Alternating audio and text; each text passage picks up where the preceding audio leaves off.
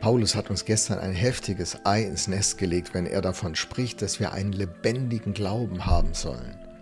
Unsere Analyse, was diesen Glauben nun kennzeichnet, die fordert uns schon mega heraus. Die Frage ist, was bringt uns zu so einem Verhalten, das so von Liebe geprägt ist? Was hat die Kolosser dazu gebracht, anders zu leben, als viele Christen das in der Tat über die ganze Geschichte der Kirche getan haben? Kolosser 1 ab Vers 4 gibt eine interessante Antwort darauf. Er beginnt mit dem Abschnitt, den wir nun schon gut kennen.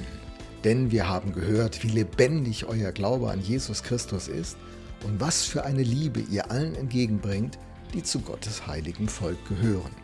Soweit, so gut. Und nun zum Grund. Angespornt werdet ihr dabei von der Hoffnung auf das, was Gott im Himmel für euch bereithält. Davon habt ihr ja von Anfang an gehört. Seit damals, als die Botschaft der Wahrheit, das Evangelium, zu euch gekommen ist. Hoffnung ist der Schlüsselbegriff, der sich zu dem anderen Begriff Dankbarkeit, den wir bereits angeschaut haben, gesellt. Sie werden von der Hoffnung angespornt. Hoffnung treibt sie an.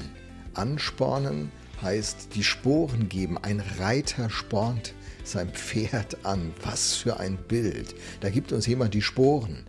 Angespornt und anspornen steht aber nicht im Grundtext. Das muss ich der Transparenz willen an dieser Stelle sagen. Aber die Wirkung der Hoffnung auf die Kolosser ist schon phänomenal. Das treibt sie echt zu Höchstleistung an, wie in dem Text ja deutlich wird. Eine Hoffnung ist ja nun diese Ausrichtung auf die Zukunft. Hoffnung ist die innere Vorwegnahme des Guten, das sich im Augenblick verbirgt. Es ist noch nicht da. Die Hoffnung wird ja ausgerichtet auf etwas, was Gott im Himmel für uns bereithält. Manche wollen ja ihren Glauben in Hier und Jetzt vollständig bereits eingelöst sehen, aber das wird es nicht geben. Mancher denkt, nur wenn die konkrete Auswirkung jetzt sofort greifbar ist, dann ist es real, dann wird es mein Leben prägen. Bei den Kolossern war das nicht so. Angespornt werdet ihr dabei von der Hoffnung auf das, was noch nicht da ist, was im Himmel hinterlegt ist, was vorbereitet ist, was bereit liegt. Es ist nicht sichtbar, es ist noch nicht da, es ist deswegen auch nicht greifbar. Wer aber eine lebendige Hoffnung hat, der relativiert das Offensichtliche. Was für ein großartiger Gedanke. Diese lebendige Hoffnung, diese feste Zuversicht, diese Fokussierung, diese Ausrichtung auf die Zukunft relativiert das Offensichtliche.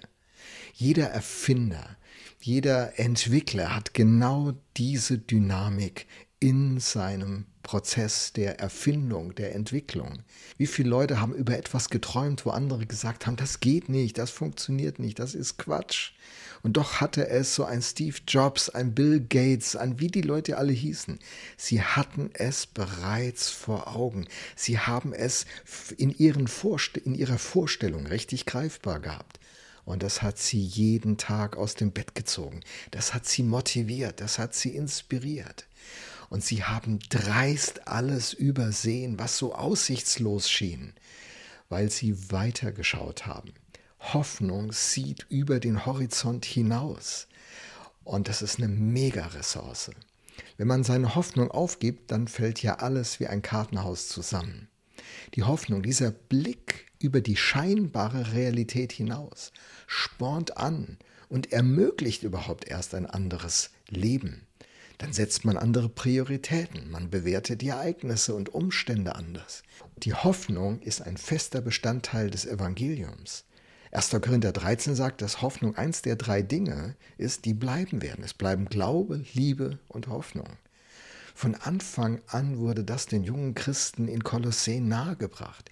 Schon in der ersten Verkündigung des Evangeliums ist dieser Blick auf die Zukunft, auf das, was Gott im Himmel bereithält, bereits Thema gewesen. Dieses Evangelium, das die Kraft von Gott ist. In Römer 1, Vers 16 wird das so gesagt.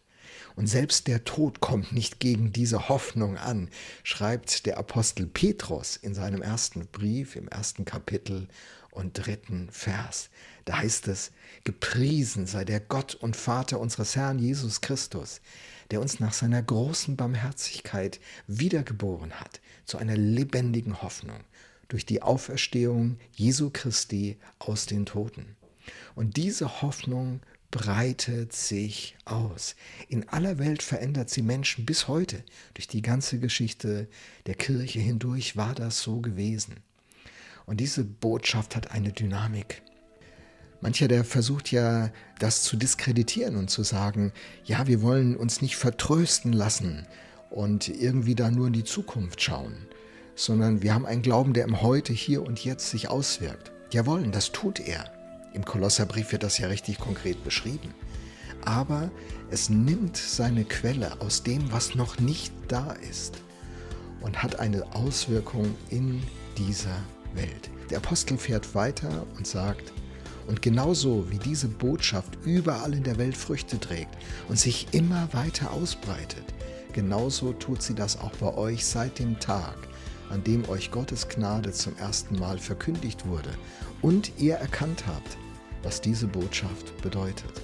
Man kann diese Botschaft hören und ihre Bedeutung doch nicht erfassen. Gott ergreift ja die Initiative in Jesus.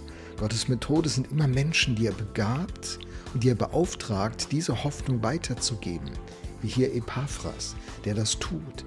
Und dann breitet sich diese Botschaft in aller Welt aus und trägt Früchte. Paulus hat das in Ephesus so erlebt und unter seiner Verkündigung kam dieser Epaphras überhaupt erst zum Glauben. Und dann hat er das Ganze genommen und hat es in seine Heimatstadt Kolossee getragen und hat sich ausgebreitet. Und die Frage ist, wie breitet sich dieses Evangelium durch unser Leben aus? So eine spannende Frage. Breitet sie sich überhaupt aus?